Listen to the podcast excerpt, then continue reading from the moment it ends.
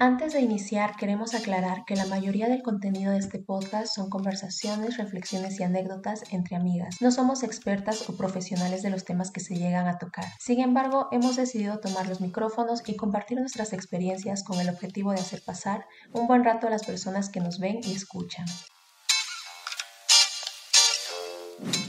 Hola a todos. Ya, ya está grabando. Hola a todos.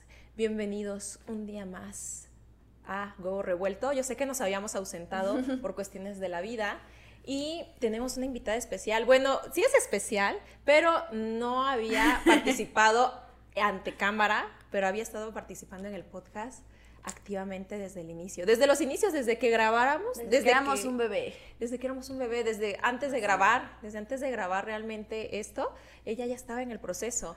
Nuestra otra amiga Dulce nos abandonó no puedo asistir hoy. No puedo asistir el día de hoy, pero nosotras vamos a estar aquí chismeando, hablando y vamos a estar tomando un vinillo para ambientar esta conversación, porque lo que queremos hacer ahorita es ser como más casualonas, ¿no, Adri? Como... Algo más tranqui, más, fluido. tranqui, más fluido, ¿saben por qué? Ah, o sea, no es que no me gusten los temas así, no, no, no quiero decir serios, pero como que a veces siento que cuando se tratan de ciertos temas y como que se da mucho esta formalidad, siento como que siempre trato de seguir como el hilo y entonces a veces estoy así de como viendo así de qué agarro de aquí para, poder para dar algo dar algo. entonces le dije a Adri y a Dulce sabes qué hoy no será así.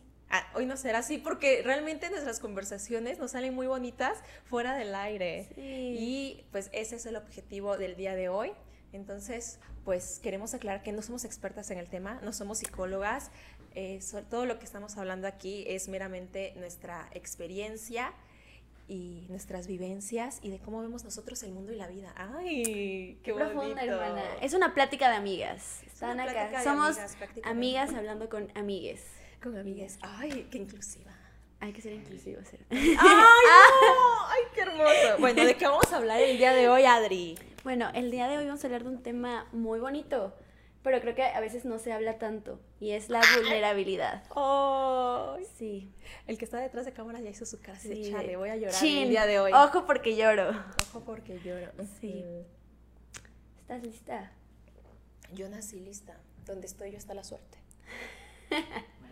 María Félix. Sí, pues sí, vamos a hablar de este tema de la vulnerabilidad. Y yo quería, bueno, cuando, no sé quién propuso el tema, tú o yo. Tú. Yo lo propuse. Yo creo que estoy muy obsesionada con Elsa y el mar. Y lo estábamos desde en el coche. Le dije que estaba muy obsesionada con su nuevo disco que sacó apenas. Y como está en esta onda, un saludo a Elsa y el mar si me está viendo. Te queremos. Quiero decirle, ay, que me encantan sus canciones, y más las de este nuevo disco que hizo para mí fue un abracito. Diría Adri, es, fue como un abracito. Y no sé, es como, ay, no sé. ¿Sabes por qué la vulnerabilidad? Ay, con respecto a Elsa y el mar, porque vi que sacó una revista, bueno, ella salió como en el artículo de una revista y ella explicaba esta parte, eso me gustó mucho, que la industria está muy acostumbrada a vender artistas, en este caso ella que, es, eh, que se dedica a la música, seguros de ellos mismos, de su arte, de yo soy y soy el mejor y no sé qué. Y ella dice, estamos muy acostumbrados de que la industria nos venda eso, pero realmente yo no me siento segura muchas veces, o sea, que ella duda mucho de ella misma, en, tanto en sus procesos creativos como en las cosas que hace. Y yo creo que eso nos llega a pasar a todos, y más las personas que nos dedicamos como a cuestiones artísticas, cuestiones audiovisuales, llegas a dudar de muchas cosas y como que te sientes mal de dudar ese, eh, esas cosas. Y creo que más que nada porque, como dije al principio, es un tema que no siempre se habla, ¿no? O sea, estamos acostumbrados a ver artistas que son muy seguros y a gente que es muy segura y cuando tú te sientes vulnerable o no o bueno, no te sientes seguro de, sientes que estás mal y no por eso estás mal. Exacto, y sabes, eh, regresando a Elsa y el mar, siento que a mí este disco me gustó. Yo creo que está pegando mucho el disco ahorita porque siento que toca una parte vulnerable de ella como artista. Claro. Y entonces, no sé si se han dado cuenta o te has dado cuenta de que cuando un artista o alguien público se muestra vulnerable ante una situación, como que todo el mundo, wow, y como que es súper aplaudible. Y yo no digo que no deba ser aplaudible, pero como es algo tan poco común que vemos de que una persona se muestre vulnerable y se muestre como abierta en, no sé, como en expresar su opinión sobre algo desde la sensibilidad, como que todo el mundo se siente identificado, porque precisamente siento que es algo que reprimimos mucho. Justamente, sí, voy de acuerdo. Por ejemplo, a mí me gusta mucho es Maverick. lo criticaban mucho, lo mandaban a ¿Te acuerdas cuando dijiste que fuiste como tendencia en Twitter? Ah, sí. Por lo de Ed, no me funes. Es que yo tuve unos pedidos. No tuve pedidos. No, ¿qué tal si lo veí me funa? unos pedidos. Unos pedidos. No, no, tuve, no tuve pedidos con él, pero pues yo hice un comentario y como que no le gustó y todos le dieron like. Y yo de, Ed, perdóname, te amo. Pero bueno, el punto al que quería llegar es que me gusta a mí mucho su música. Y no sé si recuerdan que en algún punto lo mandaban a chingar a su madre. Exactamente, sí es cierto. Siempre, siempre, siempre. Y yo, yo preguntaba la razón, me acuerdo a quién le pregunté, ay, ya me acuerdo, no, no quiero mencionar. Eh, de por qué lo mandaban a chingar a su madre y decían que nada más porque sí. Ajá. Ajá no, había no más porque sí. Y obviamente fue algo que, pues, le pegó a él. Y eso en vez de ser algo que hiciera a las personas reflexionar como, pues, o sea, ¿por qué estamos haciendo esto? Fue un motivo más de burla. Entonces, bueno, el punto al que quiero llegar es que siento que es uno de los artistas, a mi parecer, que yo conozco, que yo topo, que de igual forma se ha abierto y ha sido vulnerable, pero siento que en un principio esa vulnerabilidad no fue tan bien recibida. O sea, fue juzgado por ser vulnerable, ¿no? Y bueno, hace un año sacó un nuevo álbum que se llama Eduardo y habla básicamente de su esencia, de esta parte de crecer, de ser niño, lo que siente. Y yo recuerdo la primera vez que escuché el álbum y me puse a llorar. Porque pues creo que nunca antes había sentido realmente el hecho de que alguien se vulnerara tanto hasta yo sentirme identificada. Entonces, como tú dices, creo que es algo que se aprecia y se reconoce, porque no siempre hablamos de esa vulnerabilidad y es importante pues afrontarla o tomarla en cuenta.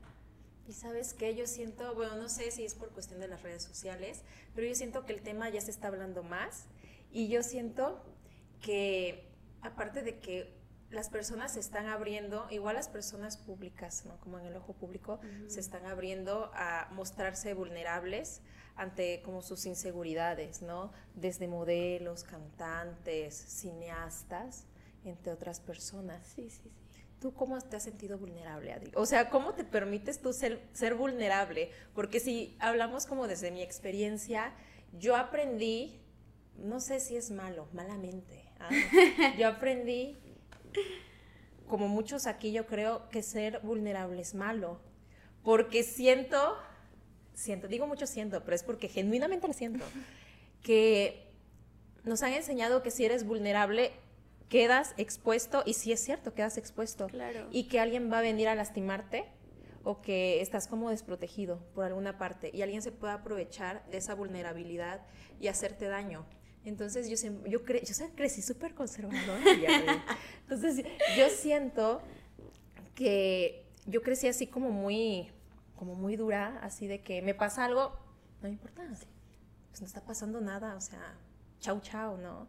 Y entonces como que estuve mucho tiempo reprimiendo esa vulnerabilidad y a tal grado de que, bueno, yo creo que, bueno, hay gente que tal vez no le gusta que la vean llorar. Bueno, yo creo que a nadie le gusta que lo vean llorar, pero yo hasta la fecha, aunque esté con personas de confianza, tú no me has visto, tú no me has visto llorar, ¿no? ¿No? Es que para, para mí es algo que me cuesta como expresar mucho, como eso aparte de los límites, pero hay cosas que me cuesta como expresar, como que me siento triste o me siento ofendida o me siento eh, lastimada, herida, ¿no? Entonces lo que hago, eh, yo, yo sí me meto al baño, yo aplico la de las mamás de niños chiquitos, yo sí me meto al baño y me pongo así de, ay, me pongo a llorar horriblemente y luego comienzan a pasarme por mi casa tantas cosas así como de, no sé, como cosas que quiero hacer con ese enojo, con esa tristeza y luego como hasta mi, como una parte de mi cabeza me dice así de, piensas así porque estás alterada. Claro. No, pero en otros momentos pues no hubiera sido así, ¿no? Entonces he aprendido como a reconocer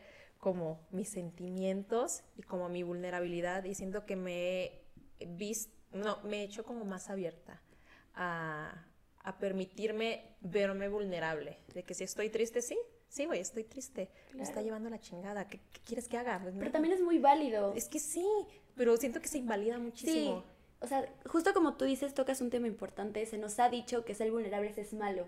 O sea, en vez de afrontar esa vulnerabilidad, eh, se nos ha enseñado a evadirla. No la abrazamos, sentimos que está mal. Entonces, creo que es importante... Problemas técnicos. Creo que es importante, pues, ser conscientes de eso, que ser, o sea, creo que lo hemos repetido mucho, ¿no? Pero ser vulnerables no es malo, todos somos vulnerables en algún punto y que tal vez no se visibilice, que no se visibilice de la forma que debería, aunque ahorita ya se hace, pues más, ya se visibiliza más esta vulnerabilidad por parte de artistas, de compañeros, de todos, eh, pues solo es un recordatorio de que la vulnerabilidad es buena. Pero bueno, particularmente en mi caso, yo siempre pensé que sabía sobrellevar la vulnerabilidad, ¿sabes? O sea, como que yo siempre dije, pues no, o sea, yo lloro y... O sea, como que me doy el tiempo de externar lo que siento, la tristeza, el enojo, lo que sea. Pero justo como tú dices, era algo más como para mí. O sea, me costaba mucho decir en voz alta como esta parte de me siento mal, me siento triste, necesito ayuda. Y pues una vez que entré a terapia y em-, empecé a trabajar en todo eso... En este podcast amamos la terapia. Besos a los psicólogos. Psicólogos, psicólogos X.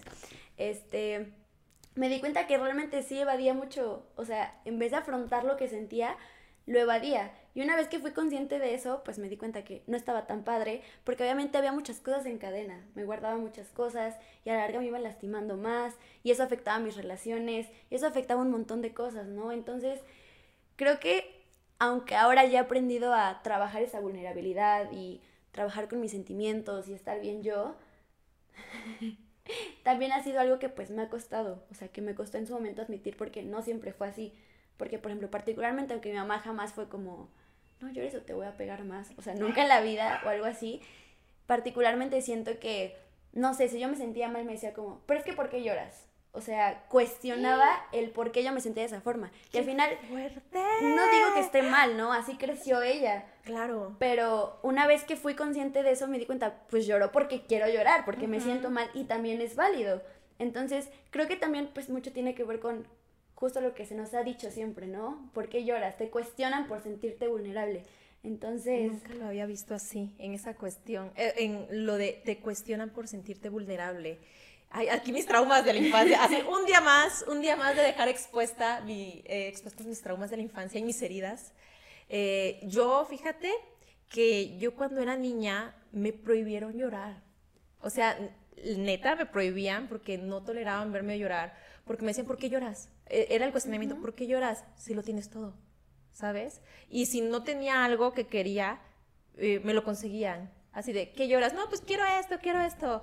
aquí está no tienes por qué llorar, no, no llores, no sé qué, no sé qué. Entonces yo crecí con eso de no llorar, no llorar, y por eso me hice como esta, ¿cómo se dice? Esta coraza, no sé cómo se, se dice, de que, de que soy como dura, como muy segura, como, bueno, no sé cómo me vean aquí en este espacio, pero mucha gente me ha dicho, eso no sé si tomarlo bien o mal, pero esas típicas cosas así de, ¿qué admiras de mí? Cosas de aquí, me ponen tu seguridad, y es como ¿Seguridad en qué sentido? O sea, no, no debería sentirme segura. Algo así. Entonces eso. Entonces yo siento que doy como esta, no sé, esta percepción de alguien como muy, no sé, muy drástica, muy recta, muy así, muy dominante, pero realmente por dentro soy blandita.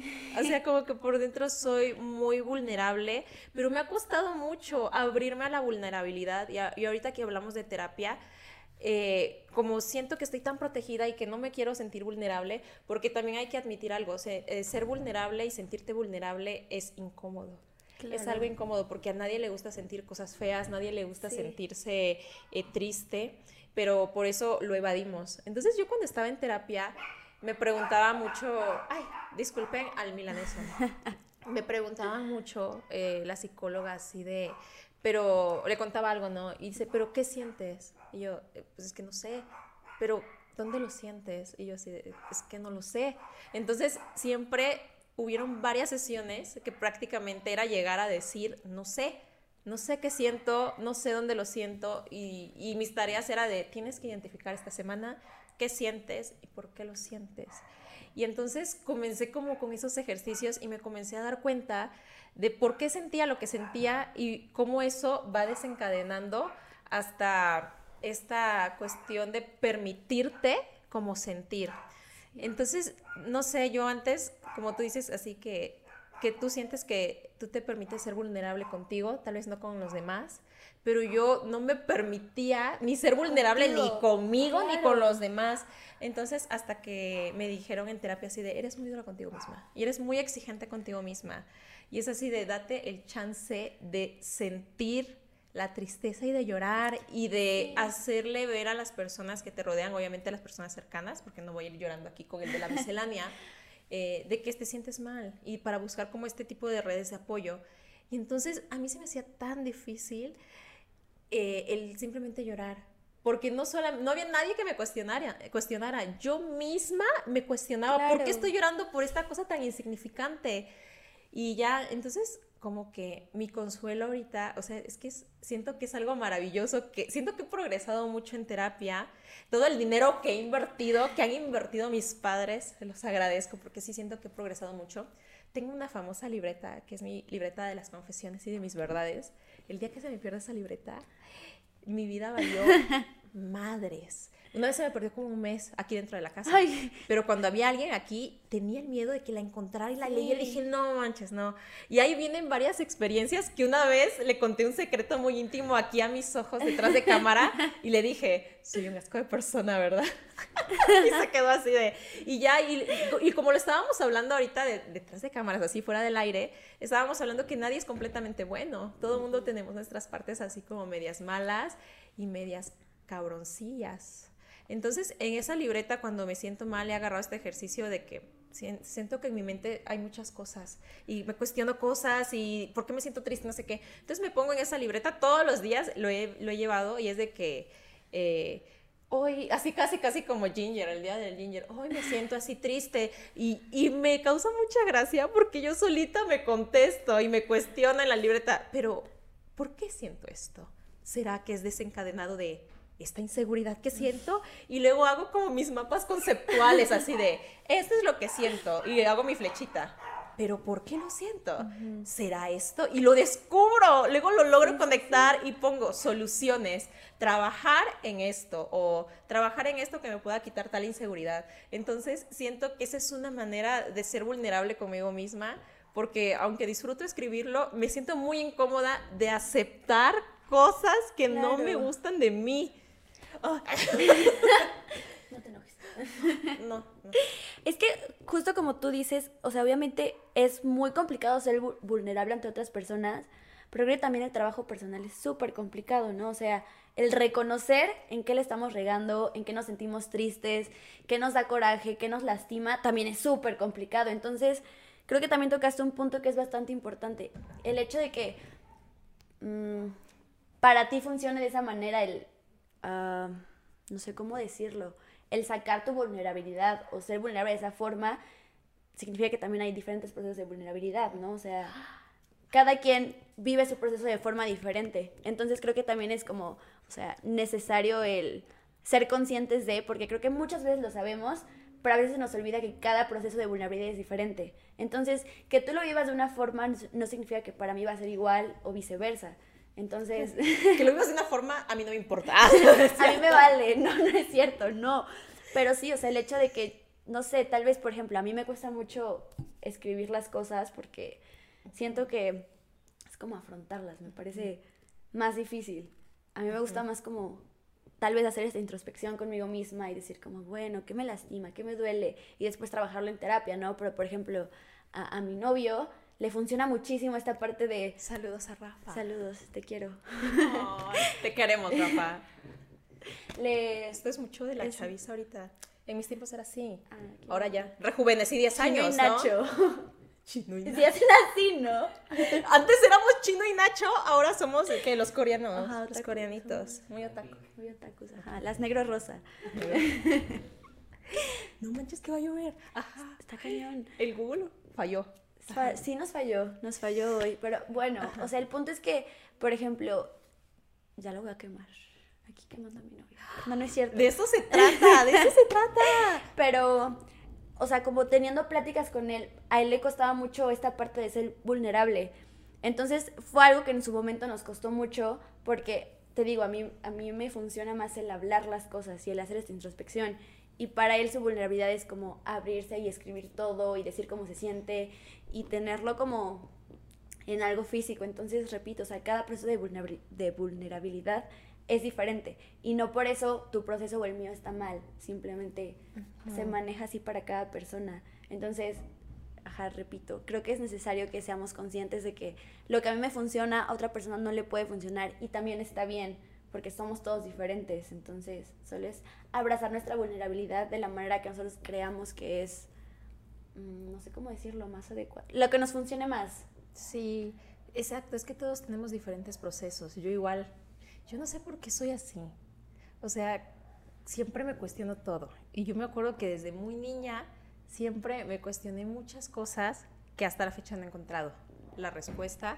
Y llegó el tiempo de mi adolescencia que me cuestionaba muchísimas más cosas que neta que me terminaba la cabeza doliendo de todo lo que tenía en la mente y me cuestionaba. Y entonces actualmente, antes, bueno, hace poco, me cuestionaba igual los procesos de las personas. Y estábamos hablando precisamente de, algo particular tú y yo ahorita de los procesos, de que mi proceso no es el mismo que el de otra persona, ¿no? Y luego, eh, siempre, o sea, siempre he tenido esta onda de ser muy eficiente. Siempre he querido ser muy eficiente y de que en poco tiempo hacer muchas cosas. Entonces, yo igual en terapia trabajé mucho esto, así de, es que me siento que todos avanzan o que yo no estoy avanzando suficientemente rápido porque yo soy mucho que cuando tomo algún curso en línea o algo así, o estoy estudiando alguna cosa, soy como bien detenida. O sea, soy como que no soy de esas personas virtuosas de que lo ven y ah, ya, se lo aprendieron. No, yo soy así de que, eh, ¿por qué sé esto? Investigo y soy mucho de anotar, de anotar en la libreta, soy mucho de anotar. Entonces yo no he dejado los apuntes en el cuaderno. Y entonces yo siento que hay personas que ya con la tablet o sea, van haciendo apuntes en la tablet y yo así de, lo están logrando. Estas personas están mil años luz sí, claro. ¿sabes? O sea, lo están haciendo, lo están captando y lo están haciendo más rápido. Y lo que ellos anotaron en dos minutos, a mí me tarda anotarlo que 20 minutos.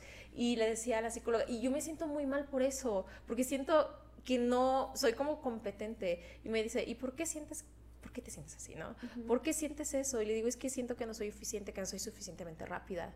Y ella me dice, pero es que no hay una manera de hacer las cosas, ¿no? Y entonces yo era así de que he trabajado mucho eso, de que ya no me encasillo en ciertas cosas, de, ¿soy esto?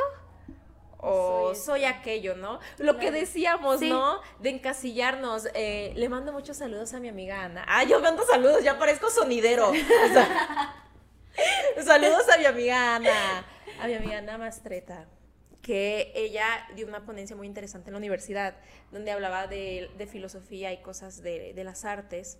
Y ella decía que, que era como ella muy dispersa, y comentaba de que a ella le gusta mucho la cerámica, le gusta mucho la filosofía, la pintura, la escultura, y decía que le llegaba este cuestionamiento de, ¿podré hacer todo, ah, ¿podré hacer todo bien?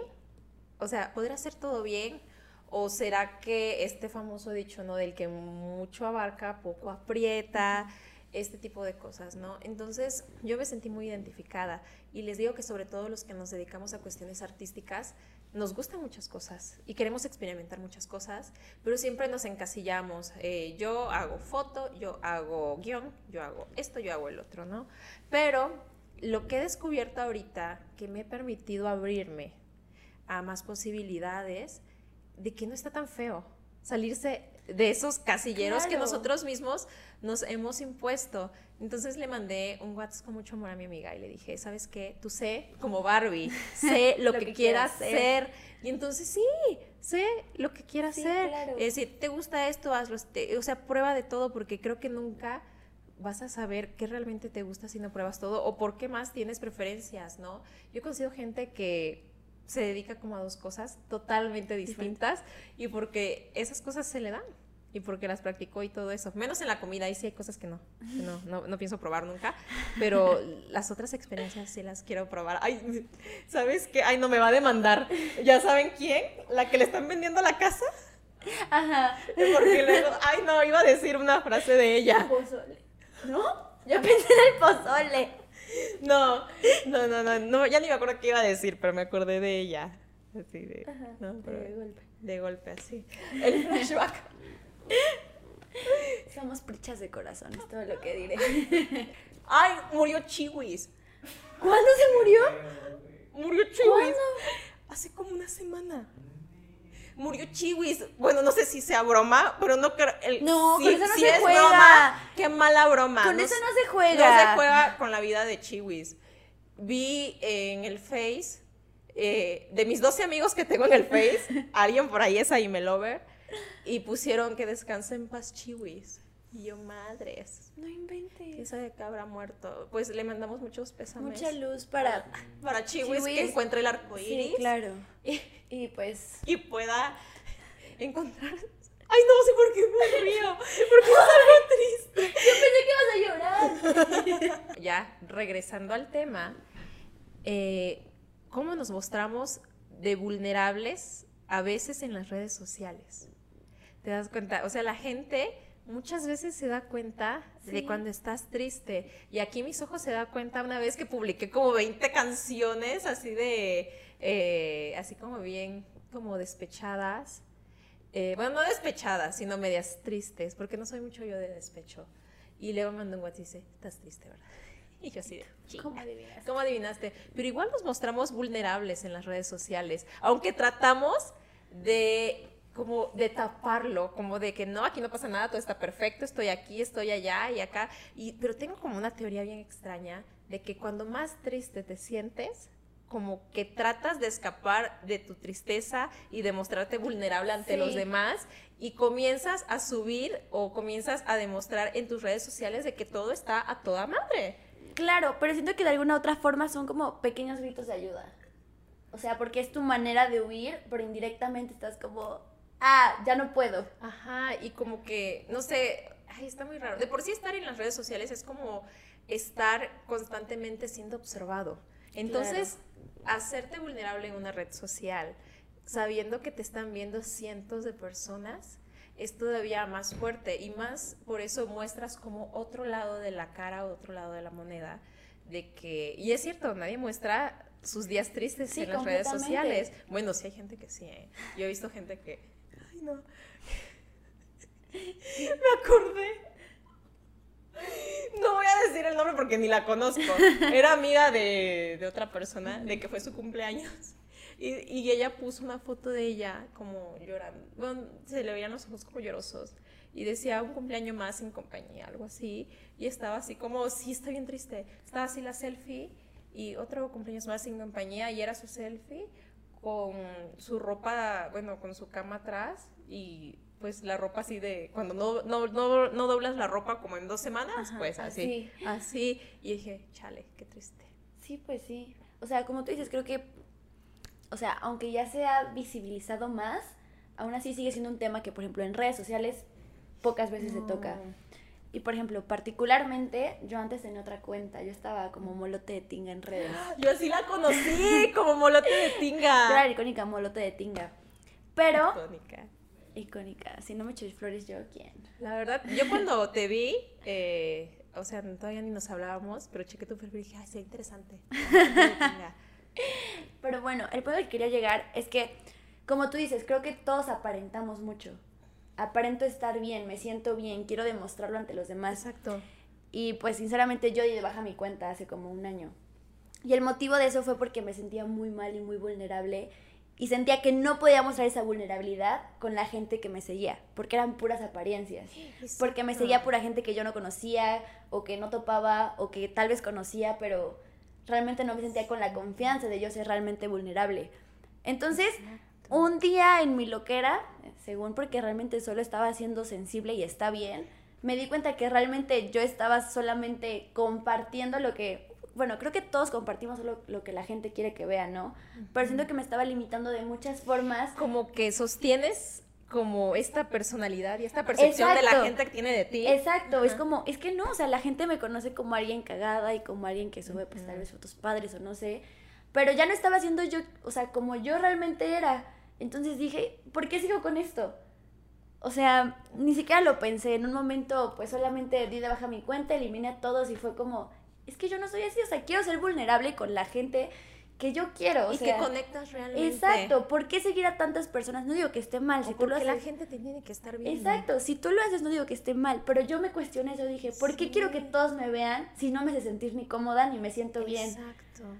Entonces, ahí me cuestioné todo y fue cuando di de baja mi cuenta y me abrí una nueva y me di cuenta Que ahora es Teletubby. Ahora, no me crees. Ay, sí. No, pero o sea, me di cuenta de que realmente somos mucha apariencia. Y en esa apariencia ocultamos muchas veces nuestra vulnerabilidad y nuestros sentimientos. Entonces me di cuenta que ya no quería yo seguir con eso y repito, o sea, que alguien lo haga no significa que está mal. Cada quien vive su proceso de manera diferente. Solo me di cuenta que yo ya no estaba segura con querer seguir con eso. Porque era algo que ya me estaba pesando más de lo que podía yo seguir aparentando. Sí, ¿sabes qué? Yo igual acabo de dar mi cuenta de baja hace como una semana. Y es porque me sentía como muy observada. O sea, de la nada, no, o sea, no soy influencer ni nada, pero de la nada de, me veían con tu 200 personas, 300, ¿no? Y de la nada se disparaba que me veían 500 personas. Y yo así de, ¿en qué chismeando? ¿Qué, qué está pues pasando? ¿Por qué me ve tanta gente? Y gente que yo ni conozco. Y digo, ¿por qué estoy dándole chance a gente que ni conozco y ni que veo en mi cotidianidad? Darle acceso total como a mi vida, Claro. ¿no? Aunque sea en esta etapa, decidí así de plano, así de, no quiero que la gente esté sabiendo de mi vida ni de mi privacidad, de que voy aquí, voy allá. Y, y fíjate que me, o sea, me gustaba mucho compartir como a los lugares que yo iba y que comía y todo, pero luego me comencé a cuestionar por qué. O sea, ¿por qué mejor eso no lo guardo para las personas con las que realmente convivo? Porque siento, es que esto me vino una vez que estaba yo en TikTok. Estaba yo en TikTok y comencé, estaba scrolleando y luego vi tanta gente bailando y, y- y no sé, o sea, siento que nos hemos convertido en constantes creadores de contenido involuntarios, Sí. como para entretener, y pues yo no soy la payasa de nadie.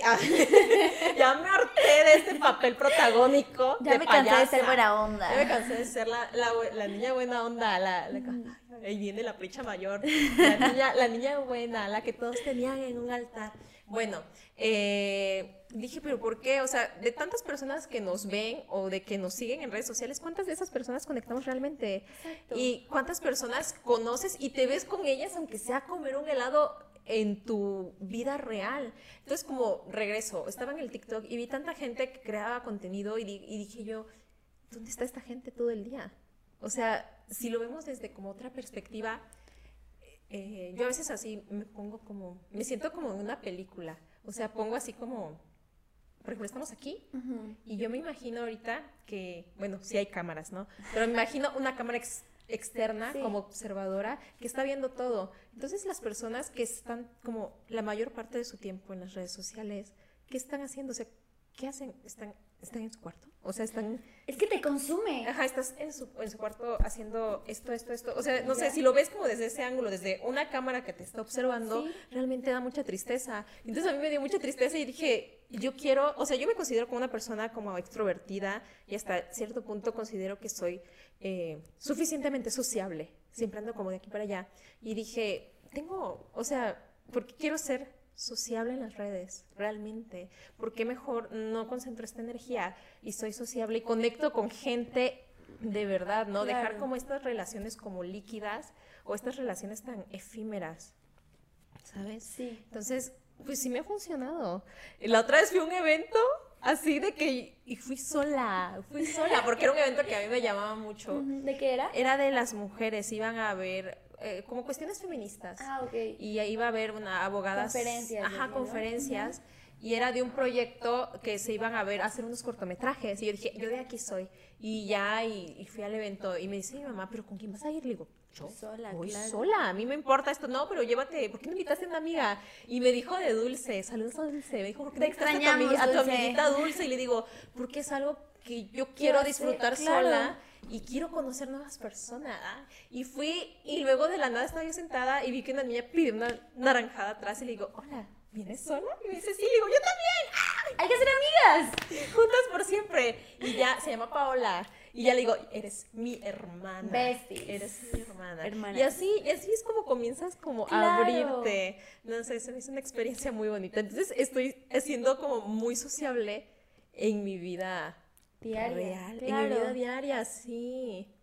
No sé cómo nos desviamos del tema, pero bueno. De hecho, creo que ya, como que se está agotando el tiempo. Se nos fue. Se nos fue el tiempo. Eso es lo bueno de estas pláticas Sí. así entre amigas. Amigas. Porque se van súper rápido. Sí, claro. Qué rápido pasa el tiempo cuando te la estás pasando bien. Rejuveneciendo, rejuveneciendo, rejuveneciendo. Ay, no, sí. Ay, estoy sintiendo mucho calor.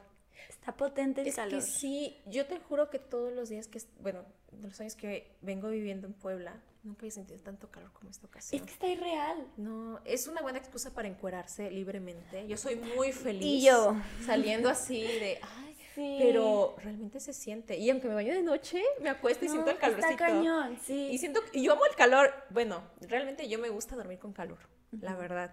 Sí, Ay, no. pero sabes que no me gusta mucho el sol. Salir hay mucho sol. Pero Sí está horrible porque hasta quema y... quema. No, sí, pero con, con algo fresquito sí se quita. Yo disfruto todas las estaciones del año, pero primavera y verano sí me gustan mucho. Y quiero quemar aquí públicamente, aprovechando que tengo un micrófono abierto, a la comadre de mi mamá que quema basura. Gracias a ella tenemos este problema climático. Ojo ahí. No, mi mamá, mi mamá estaba, luego mi mamá estaba diciendo, ay, qué calor hace, que el calor está insoportable porque allá en mi pueblo el calor está a 45 grados o más, ¡Hala! 47. Y dicen que es un calor de que tocas el comedor Ay, y no, te quemas. hierve. Y le digo, ¿sabes culpa de quién es mamá? De tu comadre. Ojo que con la basura, comadre. Ojo con que la quema comadre. basura. Y me dice, ellos no son los únicos, Diana, los vecinos. Y yo así de, ¡Ay, no! ¡Qué horror! Y la comadre vive enfrente de mi casa. Entonces, ¿te imaginas cuando voy a mi pueblo? Veo ese humo apocalíptico salir de su Tú casa. basta. No, ajá, yo basta. Y me harté de tantas veces tomar foto y publicarlo en Facebook como buena, como buena que, eh, como buena protestante virtual que soy e inútil. Bueno. Es que luego siento que publicar las cosas de las cosas Sí, que están claro. pasando mal, no digo que no tengan un efecto, pero siento que presencialmente se podrían hacer muchas otras cosas. Pero, y de hecho sí quise hacer algo como presencialmente, así de que no debe haber algo que se pueda hacer como una sanción económica, ¿no? Yo quisi- queriendo hablar en el municipio y todo así de la ley Diana anti quemar basura. Pero ya me dijeron así, mi familia, no te metas en problemas, ya sabes lo típico. Pero bueno, nos despedimos con esta eh, reclamo a la comadre de mi mamá. Qué poca. Qué poca que quemes basura en pleno siglo XXI. Ojo ahí. Si Yo tú sé- quemas basura, replanteate todo, hermano. Yo sé que las empresas igual tienen culpa, Sí, o sea, Claro que sí. claro, tienen más pero peso. tampoco quemes basura. Pero creo que yo escucho, bueno, no escuché, yo leo una frase de Coca-Cola. ¡Ay, qué poca madre! ¡Qué poca madre!